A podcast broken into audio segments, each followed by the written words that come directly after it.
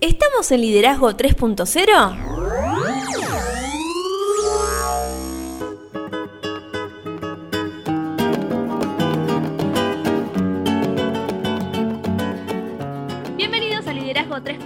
3.0, un espacio que crece día a día y en el que analizamos un tema poco trabajado como es el liderazgo. Quienes conformamos este espacio comprendemos que el liderazgo es un concepto que cambia vidas y lo hacemos con el fin de agregarle valor a cada uno de ustedes, nuestros oyentes.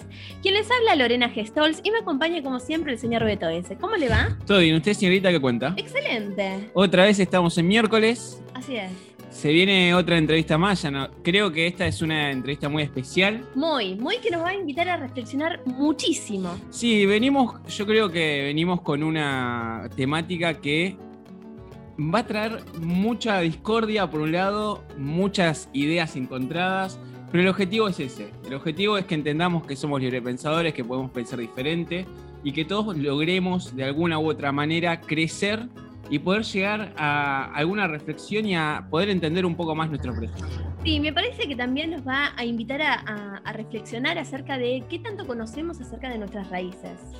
O por ahí cambiar algunos paradigmas que teníamos establecidos hasta este momento. Sí, eh, justamente eh, he tenido una charla en los últimos días y, y yo planteaba esto, ¿no?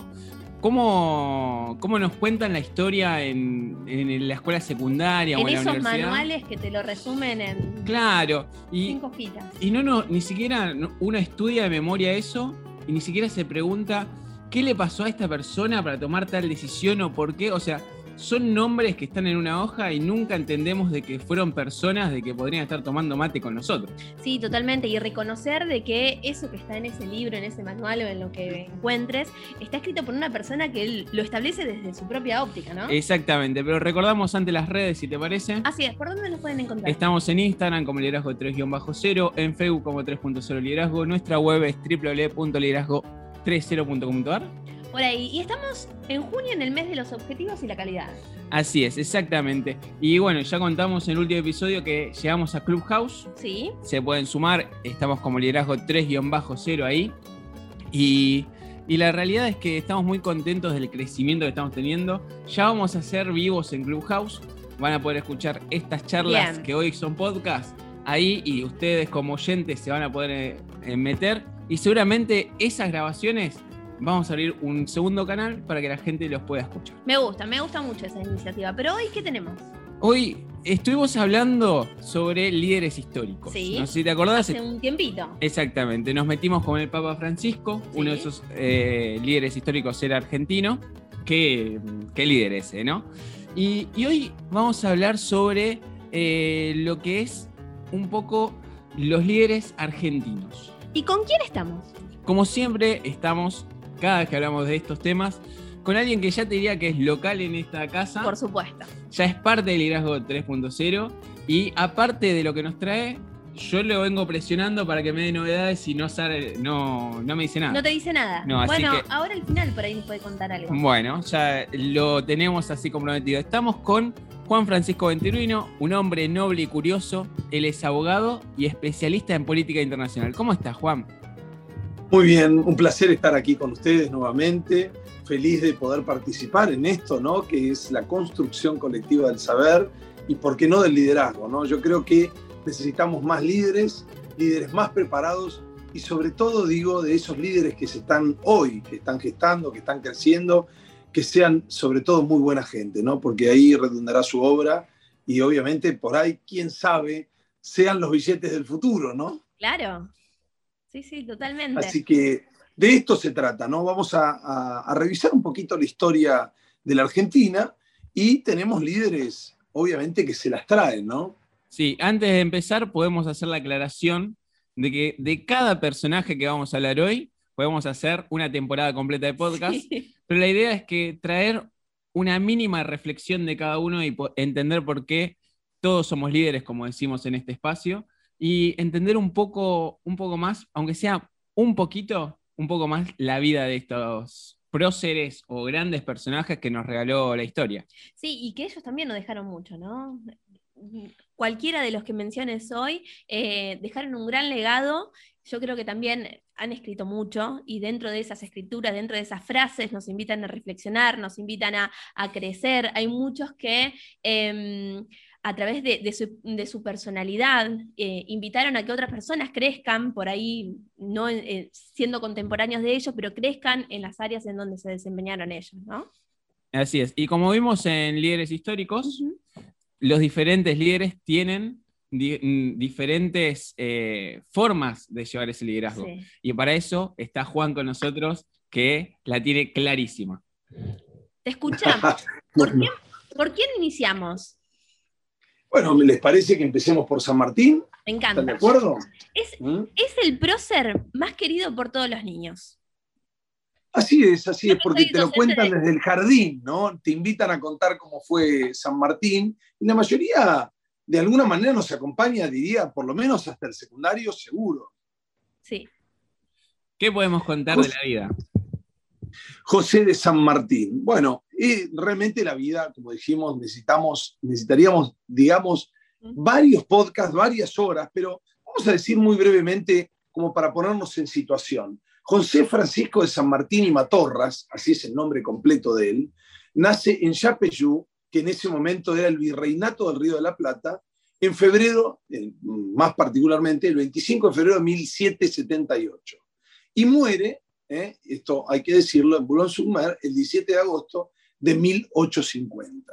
Básicamente fue un político argentino, militar, uno de los libertadores de la Argentina, Chile y Perú.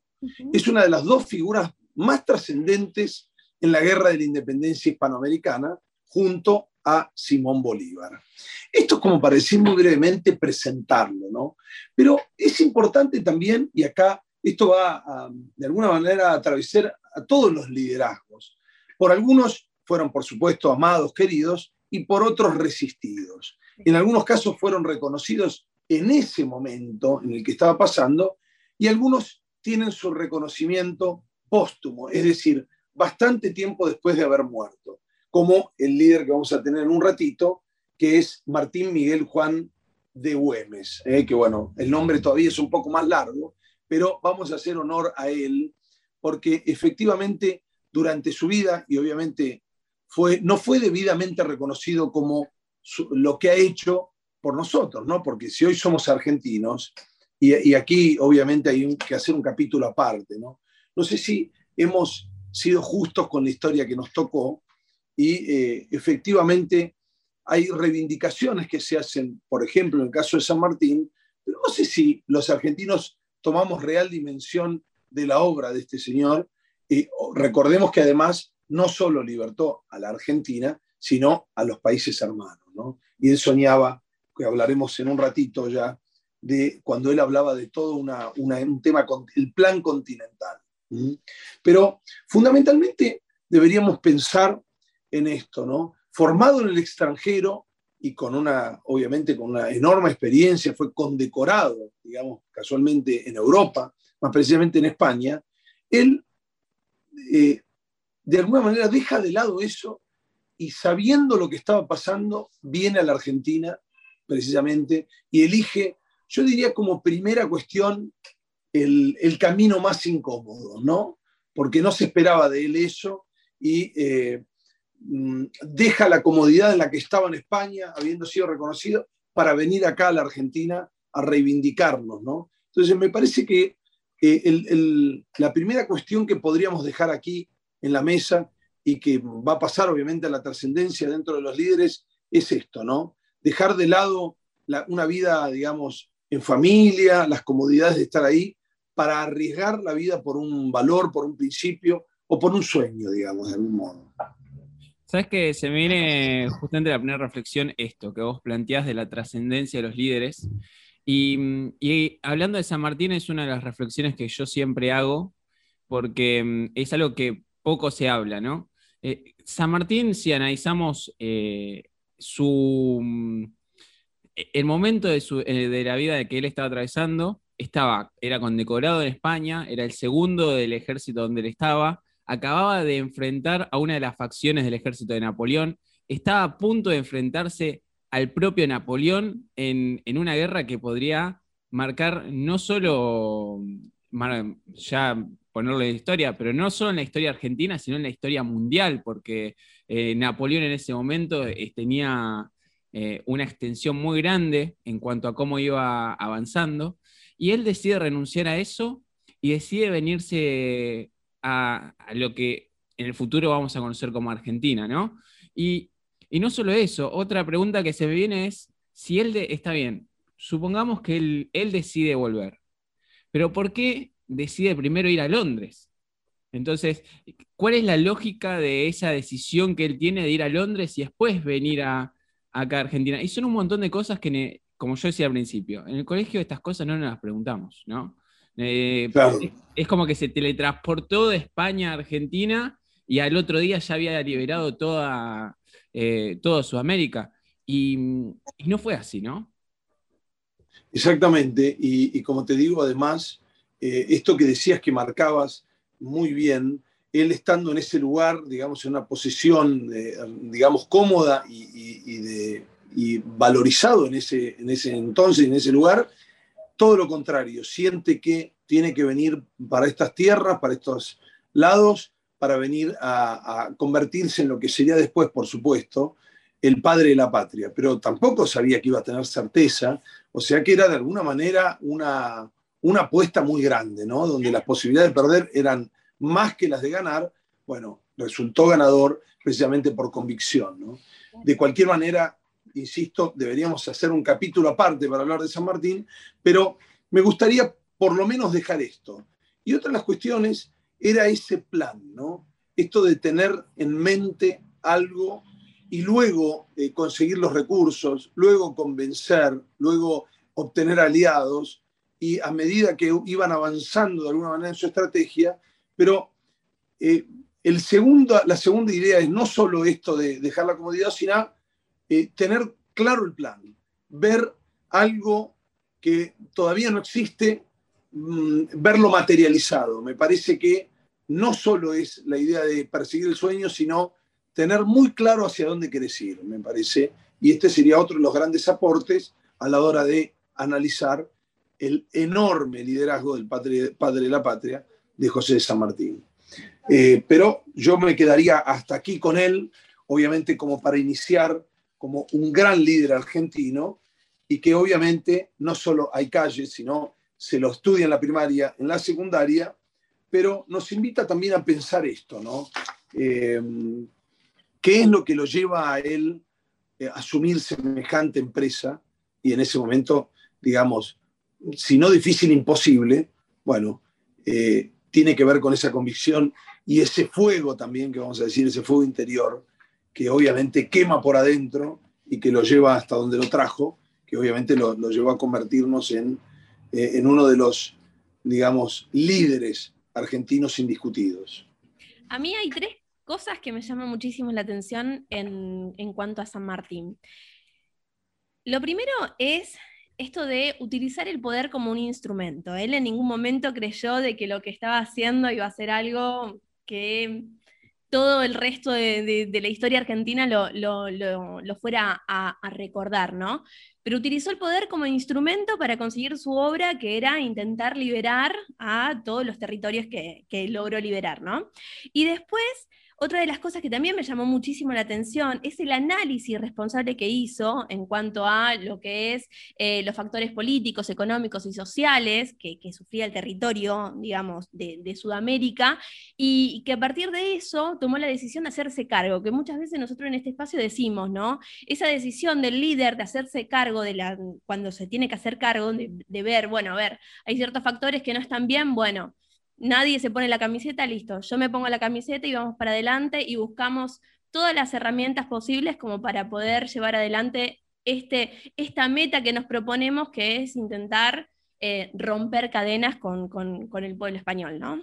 Y a mí, sabes que cerrando un poco la idea de, de este prócer, que como dijo Juan, ¿no? Claramente necesitamos muchísimas horas para poder realmente acercarnos, aunque sea un poco, a lo que realmente eh, él generó, pero me quiero quedar con esto, con algunas frases de él. La primera que, se me viene es que él decía, mi sable nunca saldrá de la vaina por opiniones públicas, eh, opiniones políticas, que esto marca muy bien el hecho de que él entendía de que todos, éramos, eh, todos debemos ser librepensadores y que eh, lo más rico que nos puede pasar como sociedad es que pensemos diferente.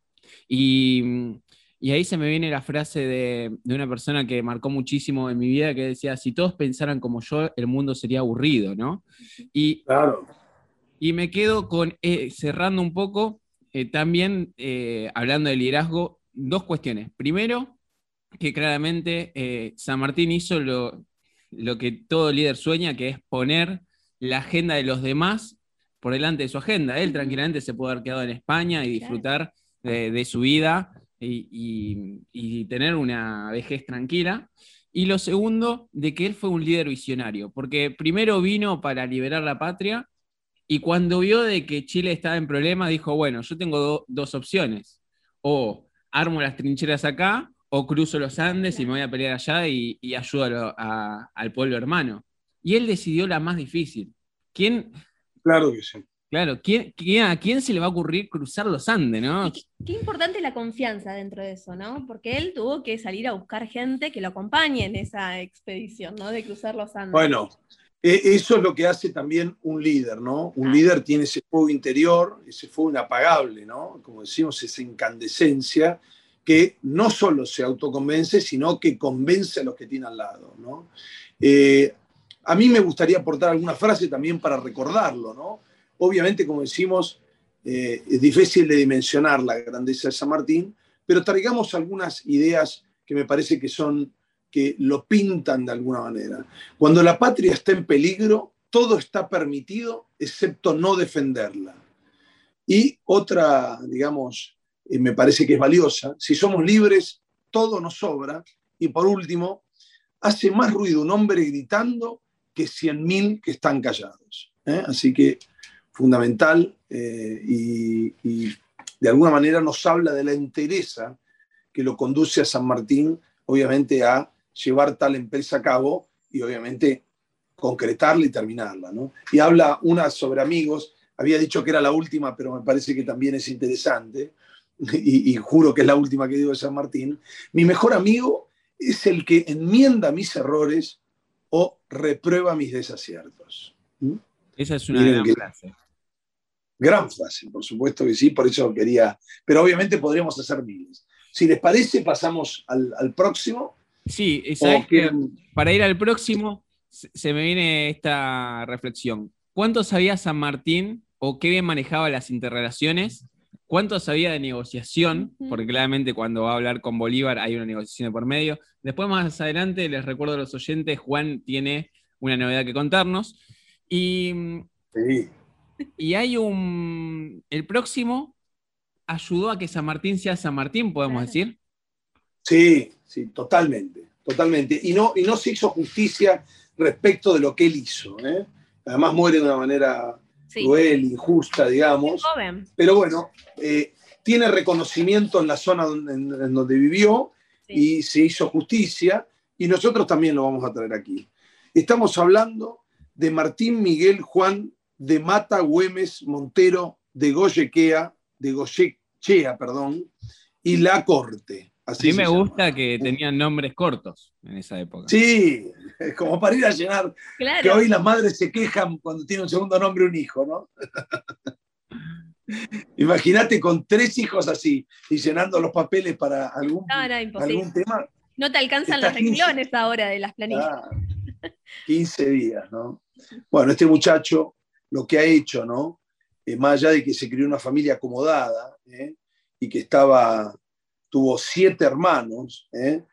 Tuvo una educación con maestros particulares, y en fin. Me parece que lo más importante para destacar, que, que, es fundamental, ¿no? Martín Miguel de Güemes, es que básicamente, mm, digamos, la empresa, esa empresa dificultosísima que había llevado adelante San Martín, no hubiera sido tal si no hubiera estado él en el norte, repeliendo, ¿no? luchando contra el, ejército realista en ese momento, el ejército, digamos, eh, español y, esas, y estas cuestiones, que hubieran, de, alguna manera, hubieran frustrado eh, la, la campaña militar y lo que había llevado adelante San Martín. me parece que es importante reconocerlo como tal, porque además él hizo todo y un poco más para llevar adelante esa, esa lucha. ¿no? Fue líder de esa contienda en el norte, pero un grupo de soldados gauchos ¿eh? que conformaron la base del ejército de Güemes, así se llamó, eh, en las peores épocas de la guerra tuvo que recurrir a préstamos voluntarios y forzosos, a expropiaciones a españoles que no colaboraron con la guerra y a la suspensión del pago de arriendos, ganó numerosos enemigos por esto y obviamente terminaron atentando contra su propia vida. ¿eh? Lo matan. Así que eh, hay que decir también que tiempo más tarde, bastante tiempo más tarde, ya, ya por el año 1999, se empezó a hacer justicia sobre él eh, por las acciones, digamos, que había llevado adelante, y hubo propuestas, numerosas propuestas legislativas, hasta que se declara Día Nacional de la Libertad Latinoamericana el 17 de junio. Muy reciente fue esto, por la conmemoración del paso a la inmortalidad del general Martín Miguel de Güemes. Me parece que es importante ponerlo en ese lugar eh, y que obviamente con recursos muy limitados llevó adelante eh, la guerra. Y como decimos, ¿no? También con un ejército gaucho, ¿eh? no es un tema menor, es decir, con lo que tenés podés construir. Entonces valga también nuestro reconocimiento enorme a Martín Miguel de Güemes. Y son personas que no se, no, se formaron dentro del área militar, son personas que se fueron formando, digamos, eh, haciendo su ejército a medida que, iban llevando a cabo sus obras, ¿no? el propósito que querían ellos. Podríamos decir que más por necesidad que por vocación. Sí, sí, sí. Claro, en el caso de, de Güemes fue así. Por ahí San Martín sí tuvo una formación militar, porque venía de padre militar, pero en el extranjero. De cualquier manera, hay que insistir, digamos, su determinación. Me parece también una de las cosas que podríamos poner acá, arriba de la mesa, es cuando la determinación va como una flecha ¿no? hacia el objetivo o hacia ese sueño o hacia esa decisión que se ha tomado, independientemente de las dificultades. Muchas veces traicionando a tu propia clase, en teoría, a ese grupo con el que vos te podrías sentir identificado, como era el caso de Martín Miguel de Güemes, ¿no? Renunciar a todas las comodidades exponiéndote eh, precisamente pensando que es más importante la libertad de tu patria, ¿no? Alguna vez eh, en, alguna, en algún podcast he dicho que un líder debe hacer lo que tiene que hacer en el momento que lo debe hacer. Y, y, creo que Güemes es un claro ejemplo de esto. Hay muchas personas que no logran entender esta frase que acabo de decir, pero Güemes en una de sus frases lo que plantea es que eh, textualmente él dice, yo no pretendo ni glorias ni homenajes, yo solo trabajo por la libertad de mi patria.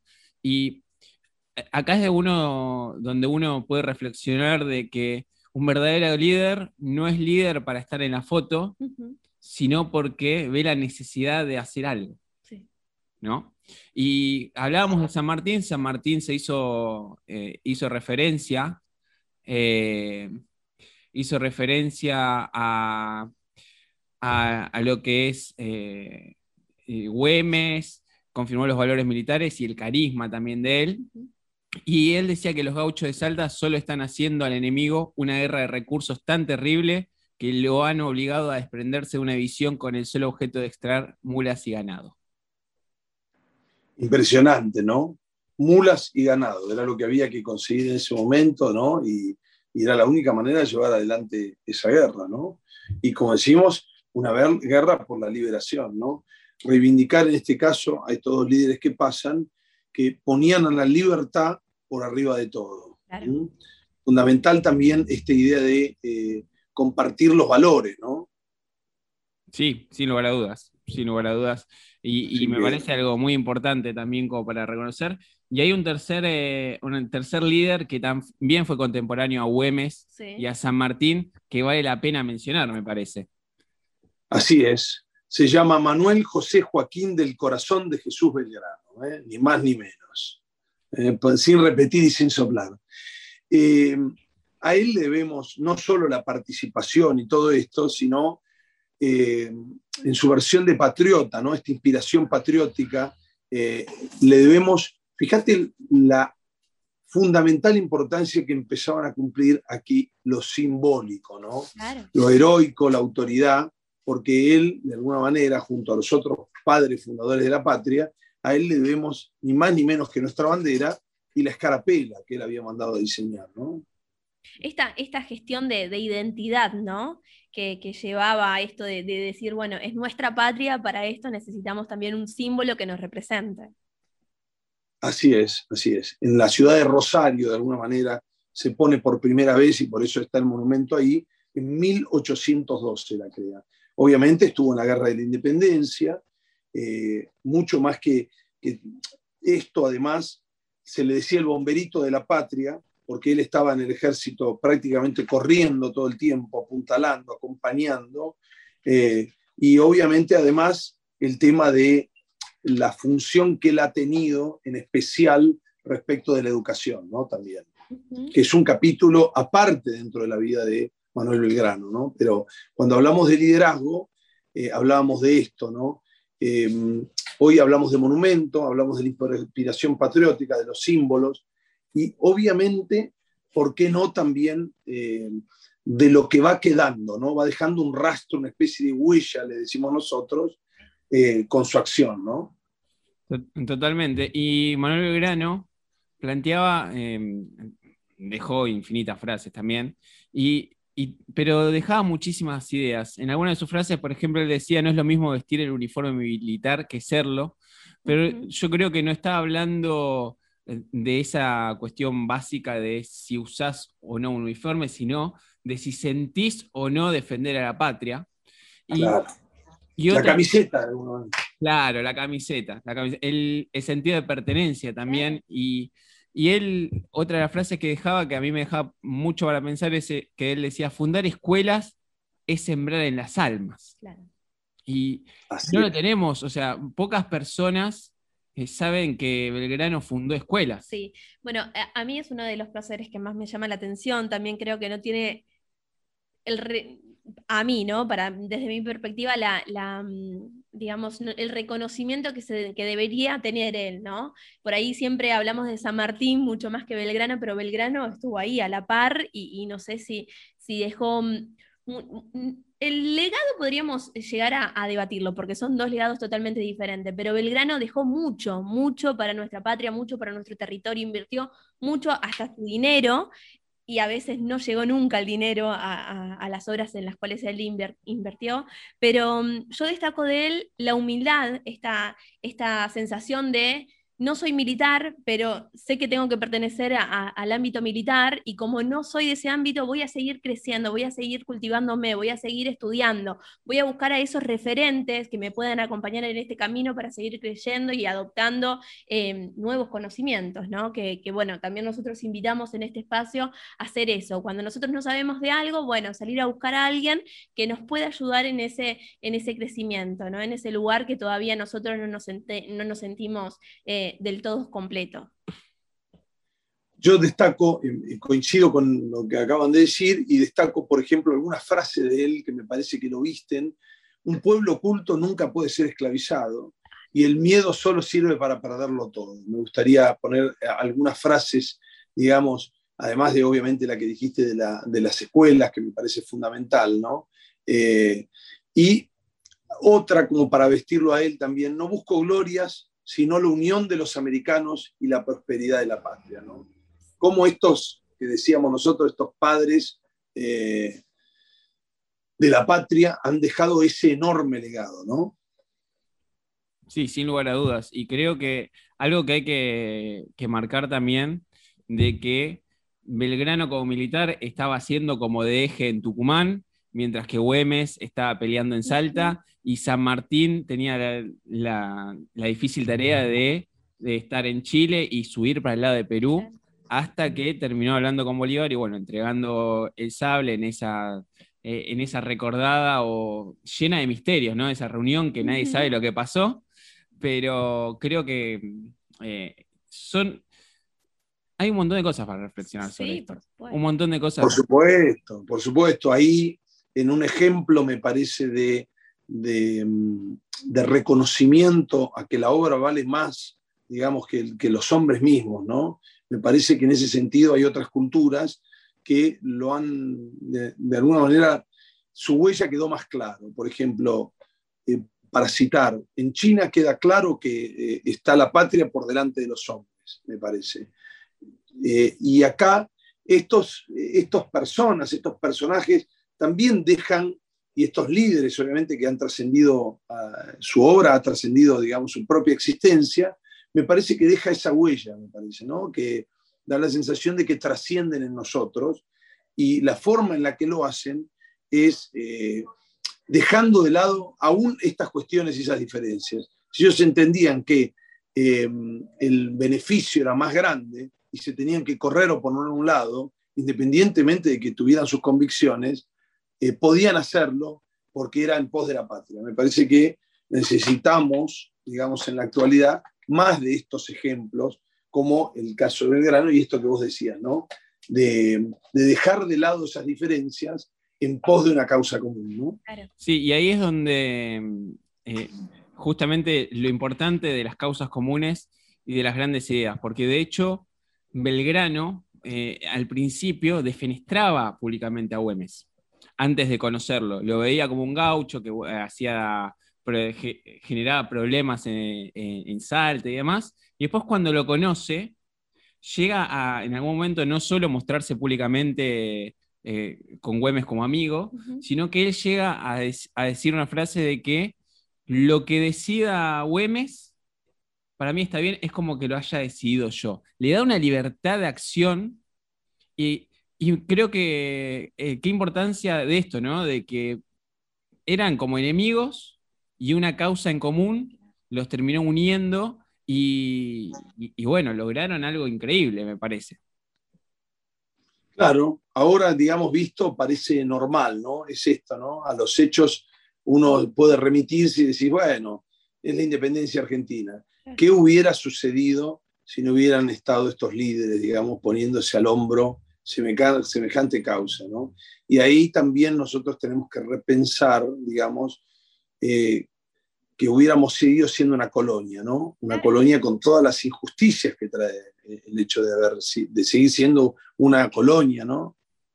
Es que no solamente luchaban contra los españoles, sino que también sobre las personas, personas que no los comprendían, porque habían un montón de, personas que decían, no, ¿qué venís con esta idea de libertad y de romper cadenas y demás?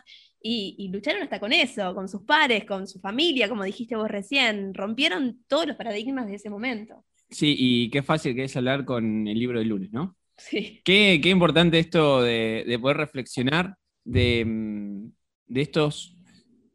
Hoy los vemos como próceres. Yo creo que lo más importante de, esto es que las tres personas que, hemos mencionado hasta acá tienen su día, son feriado en Argentina y muchas veces eh, lo único que nos interesa es saber cuándo es feriado para no ir a trabajar o no ir al colegio, ¿no? y nunca decíamos, ¿por qué frío? ¿Qué pasó? ¿Quién fue Güemes? ¿Quién fue San Martín? ¿Quién fue Belgrano? ¿Qué? O sea, ¿qué hicieron para merecerse un día, no? Aparte, por ejemplo, Güemes eh, es un feriado que se agregó hace muy poquitos años, que, está dentro del calendario. Claro, tiene, eh, en 1999 se sanciona y se hace que se ejecuta a partir de nada, 2000, o sea, tiene 20, 20 años. Sí, y, con Belgrano lo que pasa es que la mayoría de la gente cree de que es el día que se creó la bandera, y no, nada que ver, es el día en el que conmemoramos el fallecimiento de Manuel Belgrano, o sea, totalmente diferente. Eh, la bandera creo que se, creó en febrero y eso nadie lo recuerda, pero bueno, creen de que es solamente por el día de la bandera, el 20 de junio. No, de, cualquier manera me parece que es interesante también retroalimentarlo esto y, y ponerlos arriba de la mesa, ¿no? Entender que que estos tipos eh, renunciaron a sus comodidades y, lo hicieron con plena convicción. Y yo creo, y ahí hay como también un meme o algo dando vuelta chistoso, es, mirá eh, lo que hizo San Martín para liberarte y tu, esposa no te deja salir, ¿no? Me parece que aún así, ¿no? Eh, aún sabiendo que iba a haber muchos hijos de la patria, porque es es el padre de la patria, que no iban a reconocerlo, lo hubiera hecho igual, porque entendía que era lo, que no había otra forma de vivir si no era resolviendo ese tema. Me parece que es interesante, ¿no? Tomarlo así y verlo así, ¿no? Sí, también entender de que Manuel Belgrano era otra persona que, entendía de que la, importancia de ser librepensador y eso también eh, le costó ganarse un montón de enemigos y que lo terminen empezando a boicotear o, o a buscar que, no tenga una vida tan cómoda simplemente por pensar diferente o, pensar de una manera desafiante, como nosotros planteamos muchas veces acá. Y, hay una frase que él dice, bien puede pesarle a todos los demonios, pero en mí no tendrán jamás cabida, como diciendo, yo, yo estoy bien con, eh, con poder apoyar la cabeza en la almohada de noche y, y siendo firme en mis convicciones. Así es, así es. Y decía también, mis intenciones no son otras que evitar la difusión de sangre entre hermanos, ¿eh? que no salga sangre, que no se pierda la sangre. Me parece que, es muy valioso su vida, su obra y lo que ellos dejan, ¿no? la huella que dejan eh, con ese liderazgo enorme ¿no? que han tenido. Y ahí claramente pasaron dos siglos. Pareciera de que los argentinos, de las únicas personas que podemos aprender es de personas que vivieron hace 200 años, pero la historia argentina está, eh, es, muy, es tan rica en los pocos años que tiene vida que nos regaló un montón de, personajes de que nos enseña un montón de cosas. Acá es el momento donde nosotros decimos, bueno, empiezan a volar cosas, nos van a tirar con cosas, no, no van a estar muy felices, pero así como en, el, en líderes históricos hablamos sobre Hitler, que eh, dependiendo desde el punto de vista, nosotros siempre decimos que el liderazgo no es bueno ni es malo, o sea, hablábamos de, Hitler, de que para todas las personas que él logró convencer, en ese momento de la historia él era un buen líder. O sea, claramente, porque no lograban ver realmente todo el contexto. Y hoy vamos a hablar de eh, otro militar, sería. Sí. Sí, otro militar muy controvertido también, digo, muy querido por muchos y controvertido por otros, pero me parece que lo podemos también sentar acá en la mesa, sobre todo eh, priorizando, y esto me parece que también nos ayuda a reflexionar sobre lo positivo. ¿eh? Lo negativo, por supuesto, va a estar, y eh, por eso también trajimos acá un líder controvertido, que obviamente lo vamos a sentar en la mesa, y bueno, y mejor si la gente se enoja, digamos, o expresa sus opiniones distintas, me parece, porque eh, nos van a aportar, nos va a aportar algo distinto.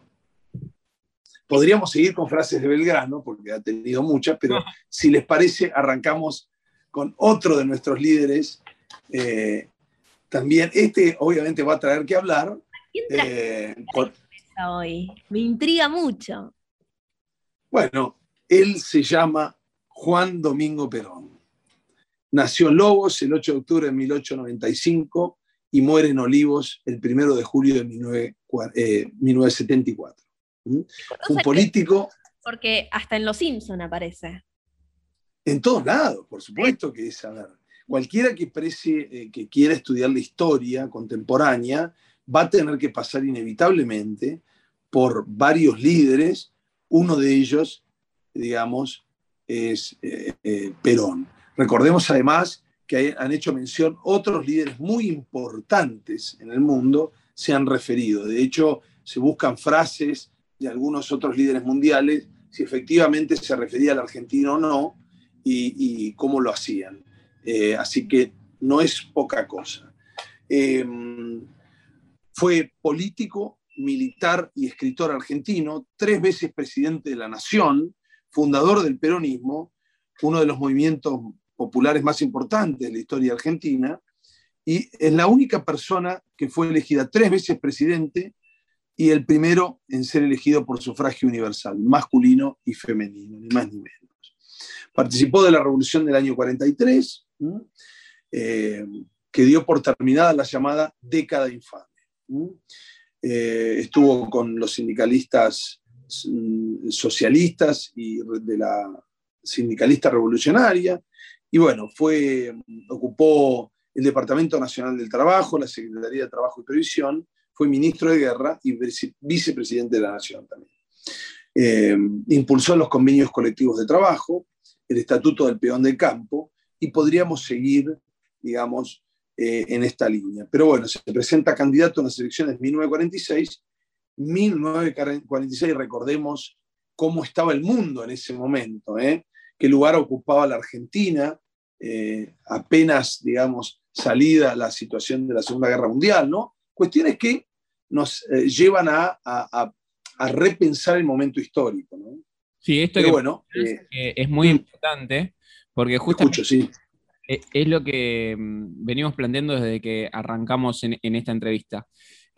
Nosotros nos enseñan, por ejemplo, historia argentina y nos dan un manual y parece que la Argentina vive eh, en un, universo totalmente paralelo de que no importa lo que pasa en el resto del mundo, ¿no?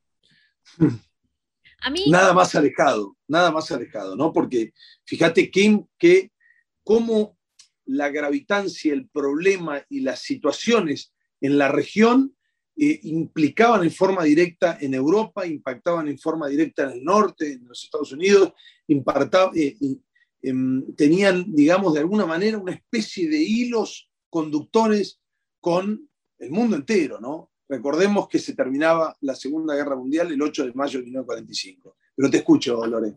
Yo destaco una palabra que mencionaste recién, que me parece una palabra muy linda para analizar, porque a veces hay gente que le da connotaciones negativas y otra eh, positiva. Esta es revolución. Estamos hablando de líderes revolucionarios, o sea, que marcaron un cambio netamente en el territorio donde habitaban. Y no solamente en el territorio, sino que en todo lo que conlleva ese territorio, sino que en el ámbito eh, social, cultural, económico y demás, ¿no? Político. Eh, esa palabra que a veces hay personas que dicen, no, los revolucionarios son malos, pero no, pero marcaron un cambio y detrás de ese cambio te dejan un legado increíble para analizar, que a veces eso no se ve ni en las escuelas ni, por ahí en la vida personal, ¿no? Que, uno se quiere cultivar. Sí, y agregando a lo que vos mencionás, esto de eh, que Argentina no no está exenta de todo lo que pasa en el mundo. Estábamos hablando de San Martín, una persona que estaba en España, en el medio del problema que había con Napoleón, que se quería comer toda Europa, y él decide, con la formación, él vino con una formación de allá de Europa, o sea, no, no se formó acá en, Argentina, y él vino con la formación, pasó por Londres, trajo gente de Londres que también se formó en el norte, y, y acá estamos hablando de Perón, y Perón fue una persona de que uno de los grandes eh, referentes que tuvo Perón, y de hecho él eh, en, su estadía en Italia se dedicó muchísimo a intentar estar lo más cerca de este personaje posible, es una persona que no es muy conocida en la historia, que se llama Benito Mussolini. Eh, después, bueno, como siempre, los líderes tienen lo bueno, lo malo, pero fue una persona, Benito Mussolini, con sus pros y sus contras, que influyó muchísimo en, Perón. Y así todo, hablando de historia, no fue el mismo Perón, el de la primera presidencia, que el de la segunda presidencia, y mucho menos el de la tercera presidencia. Es que los contextos tampoco serán iguales. Exactamente. Claro que sí. Era una Argentina, bien decíamos, en el año 46, otra en su segunda presidencia y otra muy distinta en la última. Por eso también eh, hablamos del mismo Perón, hablamos del mismo país, en situaciones completamente distintas. ¿no? Y esto que decías vos también de la influencia ¿no? de lo que estaba sucediendo afuera ¿no? de, la Argentina. Claramente, eh, algunas cuestiones no deberían discutirse respecto de eh, una visión de estadista, una visión de la Argentina colocada, digamos, en un concierto internacional como, eh, de alguna manera, eh, con una gravitancia, porque nos cuesta vernos a nosotros en el sur de los sures, qué es lo que representa la Argentina y su peso específico, ¿no? Entender que somos, que en ese momento éramos mucho menos, pero que somos nada más que 40 millones de habitantes, hoy 45, y, cuál es el, en el concurso, digamos, de la historia y, de, este concierto internacional, cuál es el rol de la Argentina.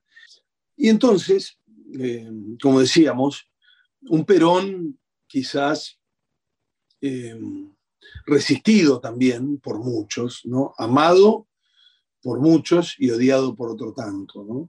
Eh, poniendo en la Argentina de relieve una división que permanece, no solo obviamente entre bandos, digamos, de un lado y del otro, partidos políticos, sino una cosmovisión del mundo. ¿no?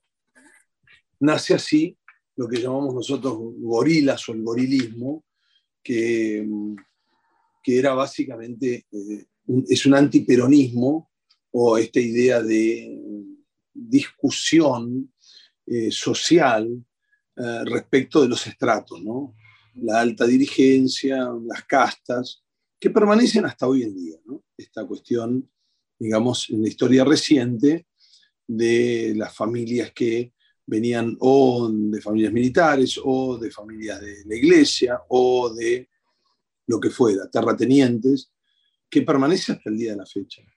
Entonces, eh, pero principalmente el liderazgo de Perón, que se, entiende solo en un concurso internacional, en un concierto internacional, que venía a reivindicar el valor de algunos sectores, bien citabas hace un ratito la función que ha, cumplido eh, eh, Mussolini en esta lógica, ¿no? con la creación de los sindicatos, y unos sindicatos a la europea, ¿no? que venían del fallo, del fascismo, y era esto de la unión hacia la fuerza. Eh, podríamos destacar muchas cuestiones de Perón, pero a mí me gustaría principalmente eh, destacar su visión de futuro, su idea, digamos, por eso el, título de estadista, su idea de insertar a la Argentina en el mundo como algo más que un país agroexportador. Me parece que yo resaltaría principalmente eh, dentro de su rol eh, esta cuestión. Y obviamente eh, la discusión de la lucha de clases, la reivindicación, digamos, del trabajador, del asalariado, del obrero, como sujeto de derechos. Pero me centraría en ese punto. Por supuesto, también podríamos hacer un capítulo aparte respecto de su vida personal, su vida privada, sus amores, en fin. pero me parece que amerita ponerlo dentro de los líderes de la Argentina, porque em, en algún momento, creo yo, de la historia, y obviamente esto es objeto de debate, no creo que sea el dueño de, una verdad, sino es una apreciación, eh, la Argentina potencia o la Argentina, digamos, eh, con cierto poder en este concierto internacional, eh, fue, digamos, precisamente una estrategia de, durante Perón presidente, que mm, podríamos ubicar, digamos, hacer un mojón respecto de su historia en ese aspecto, me parece. ¿no? Y obviamente ahí, ahí vendrán eh, los amigos de esta idea y obviamente los enemigos que van a ser unos cuantos también. ¿no? que vengan de a uno, como diría Beto. Sí, que vengan de a uno, que le presentaremos batalla. Estamos hablando, Lore, con un hombre noble y curioso, abogado y especialista en política internacional, eh, Juan Francisco Venturino, que en un rato nos va a dar novedades sobre negociación. Es todo lo que voy a decir. Ahora estamos hablando de Juan Domingo Perón, una persona que algo entendía de negociación, por lo menos así lo demostró en su historia. Y me quedo con algunas frases que él tenía, que bueno, eh, hay mucha gente que lo, lo amó, mucha gente que lo dio, y, yo creo que, que los lo ama y que lo odia. Todavía lo continuamos hablando de él y lo tenemos presente. También, también. E, es, real de que es una figura muy presente. Él decía que gobernar es fácil, lo difícil es conducir. Y en base a esta frase, lo que él planteaba decía que el que quiera conducir con éxito tiene que exponerse. El que quiere éxitos mediocres, que no se exponga nunca. Y si no quiere cometer ningún error, lo mejor es que nunca haga nada, ¿no? Que, que mm, dentro de, su pensamiento, qué claro tenía lo que. sus valores también. Sus valores. Como hablábamos de San Martín, de Güemes, de Grano, era una persona muy visionaria y que tenía claro cuáles eran sus objetivos. Yo creo que todavía nos falta un poquito, ¿no? Para terminar, pero creo que ya en esta instancia no somos los mismos de cuando empezó este episodio. No, sin Creo que detrás de todas estas frases y yo creo que termina este episodio y nos invitamos a reflexionar un poco. Si realmente Estoy seguro, estoy seguro de que sí, de que así será. Te voy tirando algún tip respecto a lo que me decías, pero una frase interesante me parece de Perón que nos deja como enseñanza, me da la sensación eh, que, podría eh, tenerlo a él, pintarlo como era, ¿eh? y, me parece que es valioso sentarlo aquí en este punto, ¿no?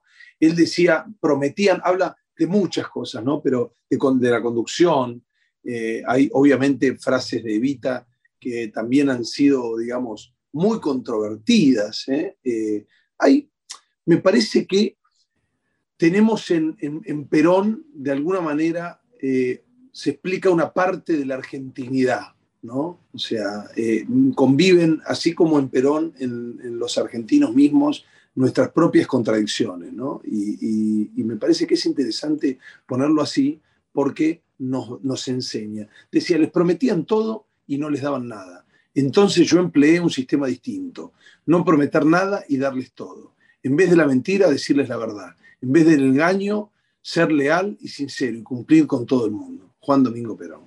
No sabemos si ha sido así, por lo menos. Esta es una frase que lo caracteriza, que lo caracteriza. Obviamente hay menciones especiales sobre la economía eh, y otras que son valiosas, digamos, de la dirigencia de Perón. Pero si cumpliendo con lo que vos decías, eh, Beto, si te parece, podemos ya decir que nosotros estamos avanzando muy, muy fuertemente en el armado de un taller y de una alianza estratégica para poner a la negociación ¿no? y a la comunicación asertiva como un valor más de lo que está ofreciendo Liderazgo 3.0. Muy, muy interesante. La verdad que no estoy, hoy me desperté medio dormido, ¿eh? no, me acuerdo bien qué habíamos hablado. ¿Me querés contar un poco más de qué va a ser eso o lo dejamos ahí nomás? Mira, yo en principio les digo que se vienen cosas muy positivas a la gente, que estamos pensando en ellos, en darles mayor valor agregado, en, sumarles valor y obviamente en ofrecerles distintas opciones, tanto en la forma de de taller o de seminarios o de esto que es de libre acceso, como también algunas cuestiones más específicas para aquellos que quieran trabajar determinadas cuestiones, potenciar esas capacidades. Y bueno, eh, de alguna manera eh, es, es muy promisorio ¿no? lo que estamos ya trabajando. Sí, creo que son cosas muy importantes. Eh, el liderazgo, como nosotros decimos, es un tema que es poco trabajado. Después tenemos temas como inteligencia emocional, tenemos trabajo en equipo, tenemos toma de decisiones, negociación, planificación. Comunicación. Comunicación, son temas realmente muy, muy, importantes. Juan se suma al liderazgo 3.0. La verdad que yo estoy muy contento de que se sume. Eh, y, creo de que tiene muchísimo para aportar, no solo de la negociación, sino de la comunicación asertiva, cómo comunicar eficazmente. Y sobre todo, me quedo con esto que él dijo agregar valor. Totalmente, siempre. La verdad que yo estoy ahí, ya los quiero ver en, escena. Ustedes. Estamos, estamos en la gatera nosotros, ¿no? A punto de salir como los caballos de carrera. Tienen que poner eh, algún día y arrancar. Y en cualquier momento en las redes, tanto de Juan como de nosotros, ya tenés la primera fecha. Y te diría que no va a pasar ni un mes de que ya no vamos a estar ahí eh, empezando a agregar valor. Ya hay muchísimas cosas, no solo para Argentina, sino para diferentes partes del mundo, eh, que están planificadas y simplemente es cuestión de querer crecer. Bueno, perfecto. Esperamos entonces, un poquito. Claro que sí, claro que sí. Felices. Felices de poder contarles esto. Felices y positivos, como dijiste vos recién. Por supuesto, por siempre, siempre. Y ahora otra pregunta que se me surge, ¿cerramos el episodio acá o me falta, falta alguno? Me parece que te falta uno a mí, ¿eh? ¿Quién falta? ¿Quién te falta? A ver, ¿ustedes qué creen? ¿Oíste? Otro, otro. Otro más, uno más. Eh, para despedirme de Perón, me voy a, lo voy a hacer con una frase y ya arrancar con, el, con este nuevo personaje que vamos a hacer, con este líder, que obviamente íbamos a decir por qué lo trajimos acá, obviamente. Pero me voy a despedir con una frase que me parece que es interesante, que obviamente va a dar que hablar, que dijo así, la economía nunca es libre, o la controla el Estado en beneficio del pueblo, o la controlan las, grandes corporaciones en perjuicio de este. Si esto no es controvertido ¿eh? y, no, de alguna manera no patea el status quo, díganme quién lo hace, ¿no?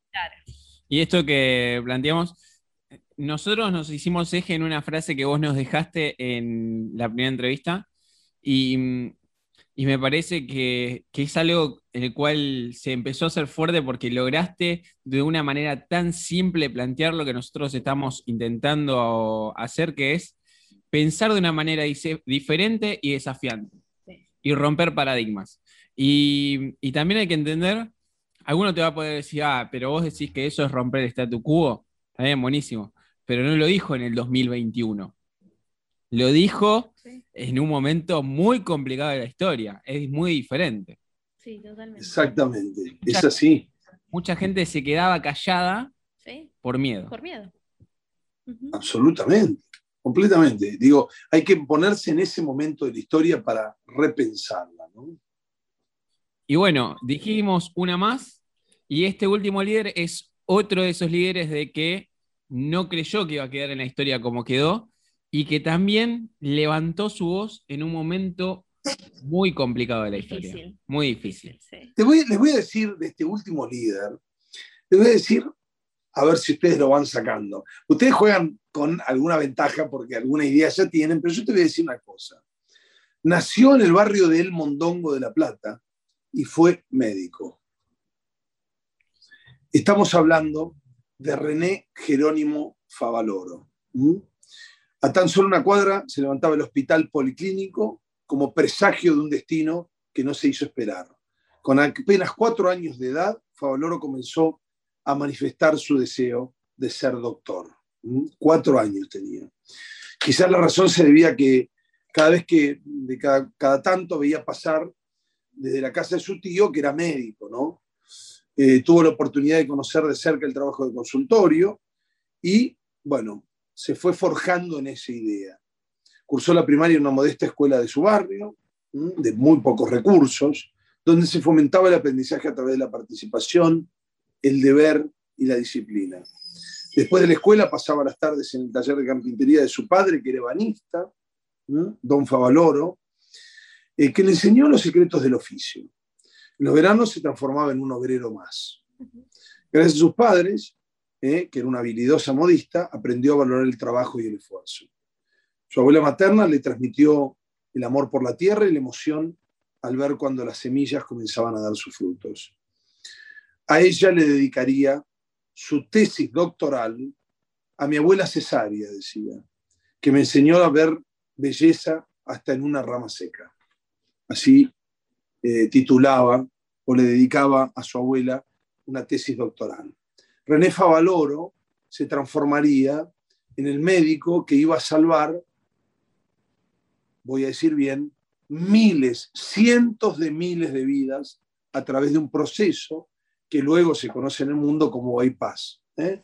Era la, forma en la que se arreglaban algunas arterias que se trababan y que él encontró, digamos, a través de su creatividad, de su infancia y de ese espíritu indomable en el que fue René Favaloro. O sea, no solo se convertiría en un médico reconocido en el mundo, ¿eh? un cirujano cardiovascular reconocido mundialmente, sino que además reivindicaría sus raíces con sus frases, obviamente, ¿no? que han quedado para la historia y de la cual nosotros como argentinos deberíamos sentirnos orgullosos. Me parece que el liderazgo de Favaloro se representa no solo en su obra, sino en sus dichos y también, lamentablemente, en su trágica muerte. ¿no? Entonces, eh, el liderazgo de él deja una fundación, una fundación también de reconocimiento, no solo nacional y regional, sino internacional. ¿eh? Esto corresponde ponerlo en, el lugar de quién fue eh, René Favaloro. Reivindicó su ser argentino, eh, defendió a, los pobres en sus causas urgentes, conocer el alma del paciente para curar el cuerpo, y él dijo que ya teniendo una clínica, por supuesto, reconocida internacionalmente porque eh,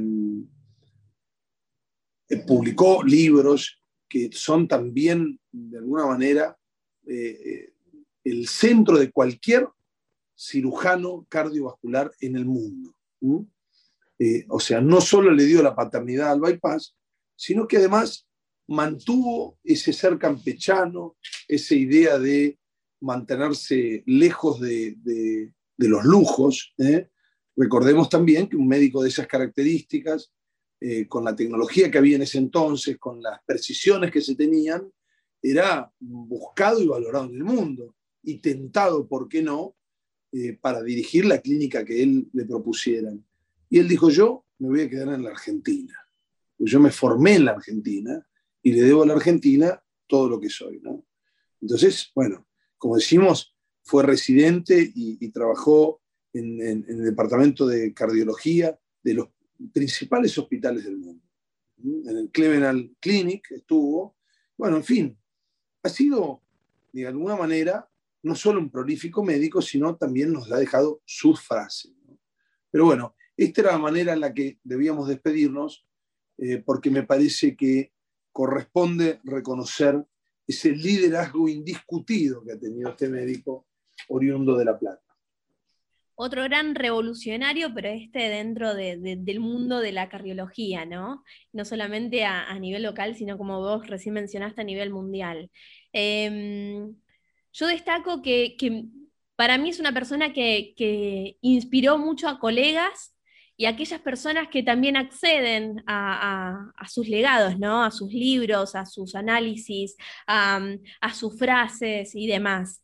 También otra de las cosas que destaco de él, em, que muchas de las personas que, lo conocieron y que hablaron eh, acerca de él, Em, establecían esto de que él estableció un acercamiento con sus pacientes, humanizó lo que es la medicina. Él creía netamente que para poder ayudar a otro era necesario acercarse, era necesario em, comprender qué es lo que le sucedía a su paciente. Entonces, em, que por ahí, para ese entonces, era, era un paradigma totalmente diferente, ¿no? El médico mantenía una distancia con su paciente, él no.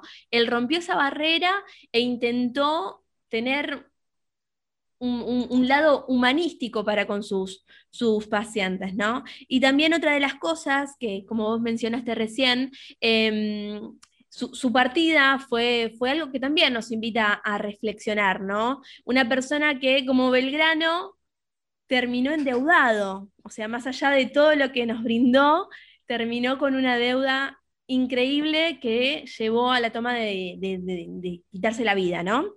Y una de las frases que, que, a mí por lo menos me llega mucho es que él dijo de que no quería ser, estaba cansado de ser mendigo de su propio país y que él quería que la gente, o sea, nosotros, nos demos cuenta de que eh, tenemos que cambiar y romper esos paradigmas que se nos presentan.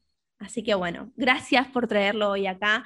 Me emocioné con la frase que dijiste acerca de su abuela. La verdad que, estos líderes, que después de, escuchar todas las vivencias de los diferentes líderes que trajiste hoy, eh, termino emocionada. Así muy, muy importante mm, poder reflexionar y, también poder pasar por, los diferentes estados de ánimo, ¿no? Y poder vivirlos, y porque muchas veces las reflexiones se dan eh, dependiendo del estado de ánimo que uno tiene. Cuando uno está enojado es muy difícil poder entender lo que está pasando, cuando uno eh, se abre a, a nuevas opiniones, a nuevas experiencias, a, a nuevas ideas, a ideas diferentes, quizás pasa esto, ¿no? De, poder movernos por las emociones. Hablando puntualmente de, de, Favaloro, lo que me queda a mí por decir, que tampoco quiero agregar mucho más, eh, él hizo un poco mm, lo que hicieron el resto de los líderes, hacerse cargo. Él tranquilamente eh, podría haberse... Eh, sectorizado en, lo que en la medicina, que era su fuerte, y a de ser oído sordo a todo lo que pasaba, podría haber dicho, ¿saben qué, muchachos?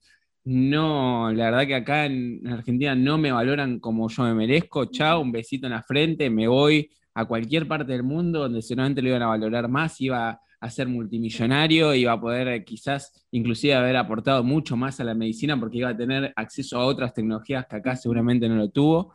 Pero me quedo con algunas cosas de, de Favaloro, hablando de liderazgo, eh, esto que mencionamos en diferentes líderes. Él puso la agenda de los demás por delante de la suya, de hecho una de sus frases es, nunca recibí distinciones a título personal, para mí el nosotros siempre estuvo por encima del yo. Y la frase que para mí es más importante y que me gustaría que todos, no solo nosotros, todos nuestros oyentes realmente la, escuchen una y otra vez y realmente con seriedad y de una manera desafiante la reflexionen, él decía que debe entenderse que todos somos educadores, cada acto de nuestra vida cotidiana tiene implicancias, a veces significativas, procuremos entonces enseñar con el ejemplo, ¿no? Y acá es donde, de una manera un poco eh, más de barrial, por decirlo de una manera, nosotros decimos que lo que uno dice, piensa y hace tiene que ir en una sola línea y que como líderes tenemos que obrar con el ejemplo y siempre plantear esto, ¿no? Eh, vos me dime no solo por lo que digo, sobre todo por lo que hago y por cómo acciono en los diferentes contextos y y creo que para eso existe el liderazgo 3.0, para eso seguimos creciendo, para eso seguimos abriendo espacios para intentar eh, justamente llegar a estos momentos. Así es, así es. Y yo quisiera decir dos cosas para cerrar con, esta maravillosa reunión de liderazgo. Eh, cómo él se despide de Cleveland cuando lo invitan a formar una clínica él dice con profundo amor por la patria, ¿no? Dice, y con el, sueño de desarrollar un centro de excelencia, porque él había estado trabajando en Cleveland Clinic, dice, una vez más el destino ha puesto sobre mis hombros una tarea difícil. Voy a dedicar el último tercio de mi vida a levantar un departamento de cirugía torácica y cardiovascular en Buenos Aires. En este momento en particular, las circunstancias indican que soy el único con la posibilidad de hacerlo. Este departamento estará dedicado además de a la asistencia médica, a la educación de posgrado con residentes y fellows, al, a los cursos de posgrado en Buenos Aires y en las ciudades más importantes del país y a la investigación clínica. Como usted puede ver, seguiremos los principios de Cleveland Clinic, de La Pampa a los Estados Unidos. Esta es la forma en la que él renuncia a instalar una clínica ahí y efectivamente elige el camino más difícil, que lo conduciría lamentablemente por cuestiones de la, historia argentina, de la corrupción y, que, nos pesan al día de hoy, eh, quitarse la vida hace 21 años. Pero para cerrar, me gustaría esta frase que él nos deja. Yo me conformaría, dijo, con que el corazón de los argentinos tuviera tres cosas, honestidad, responsabilidad y solidaridad. Esto es lo que hace un líder, siembra estas ideas, estas semillas, eh, precisamente de uno de los médicos más importantes, diría, de la historia reciente, ¿no? Porque ni más ni menos, digamos, el padre del bypass eh, eligió quedarse en Argentina, luchar contra la adversidad. Dijo además otras cuestiones. Dice, es indudable que ser honesto en esta sociedad corrupta tiene su precio. A la corta o a la larga te la hacen pagar. Él la terminó pagando con su propia vida. Entonces, desde 1923 hasta el 2000, con escasos casi 70 años, eh, él logra desarrollar y poner a la Argentina por encima de, otras sociedades clínicas mundiales. Entonces, eh, me parecía que hacía honor a reconocer como el, último de nuestros líderes. ¿eh? Tenemos muchos, obviamente, nos van a faltar otros. Hay algunos que deben haber considerado que no tenían que estar aquí en esta escasísima nómina de cinco, pero de lo que estoy seguro es de que todos nos invitan, primero nos enseñan y luego nos invitan a, reflexionar y a pensar de manera desafiante. Totalmente. Y bueno, me queda la última pregunta. Difícil remontar el momento ¿no? que, sí, sí, sí. tenemos. Sigo, y después de las frases que tiró al final ya. Eh, la última pregunta que me queda, Juan, es em, ¿qué comentarios querés o, qué mensaje le querés dejar a, los oyentes de Liderazgo 3.0 ya como parte de, este espacio eh, sobre lo que reflexionamos hoy? ¿Alguna reflexión que te haya quedado a la hora de vos claramente dejaste, e hiciste un trabajo monumental porque es muy difícil seleccionar eh, partes de la vida de, estas cinco personas y seguramente a, vos te ha pasado de, bueno, este sí, este no, bueno, este que dije no, bueno, ahora sí, bueno, este no. ¿Y mm, qué mensaje eh, te gustaría dejar a, nuestros oyentes? Me gustaría dejarles eh, que es tan importante destacarse en, una, en cualquier rol como ser buena persona, es tan importante evaluar, digamos, eh, genuinamente nuestros orígenes y seguir fieles a esos principios. Y me parece que desde el liderazgo proponemos eh, esta idea mm, de que se puede ser mejor, de que corresponde que nosotros sigamos preparándonos, asumir estos desafíos en, días que son difíciles, eh, no quedarnos, digamos, en, ese intento en sobrellevar esos obstáculos y obviamente eh, dar lo mejor de nosotros en cada momento para eh, efectivamente, quién sabe, en algún momento construir liderazgos y obviamente de esos liderazgos dependerá estar en un mundo mejor y más justo, ¿no? Por supuesto. Bueno, muchísimas gracias, Juan. vamos a estar claramente, en cualquier momento vas a volver a aparecer por acá. que los oyentes estén muy atentos a nuestras redes porque se vienen novedades. Eh, Lore, se nos va una entrevista increíble. No, increíble, increíble. Me quedo con esto, ¿no? Eh, reconocer desde dónde venimos para saber a dónde estamos y, para proyectarnos, ¿no? Eh, yo creo que detrás de este episodio creo que, analizamos de una manera diferente nuestras, nuestras raíces. Sí, son tres preguntas que se, han hecho, se ha hecho la humanidad por mucho tiempo, de dónde venimos, quiénes somos y hacia dónde vamos, ¿no? Y eso va mutando casi día a día. Eh, entender que debemos ser librepensadores y entender de que el de al lado eh, que piense distinto está fabuloso y lograr encontrar los puntos en común para poder construir sobre eso eh, una sociedad mejor, porque al final creo que, ese es el objetivo. Y, mm, y, como reflexión última me queda esto de, de que es hora de hacernos cargo. Es hora de que es un poco lo que nosotros intentamos hacer en este espacio, hacernos cargo de, del rol que nos toca. Y, yo estoy en contra de, esas personas que dicen que no, no tienen los recursos, que no tienen las oportunidades.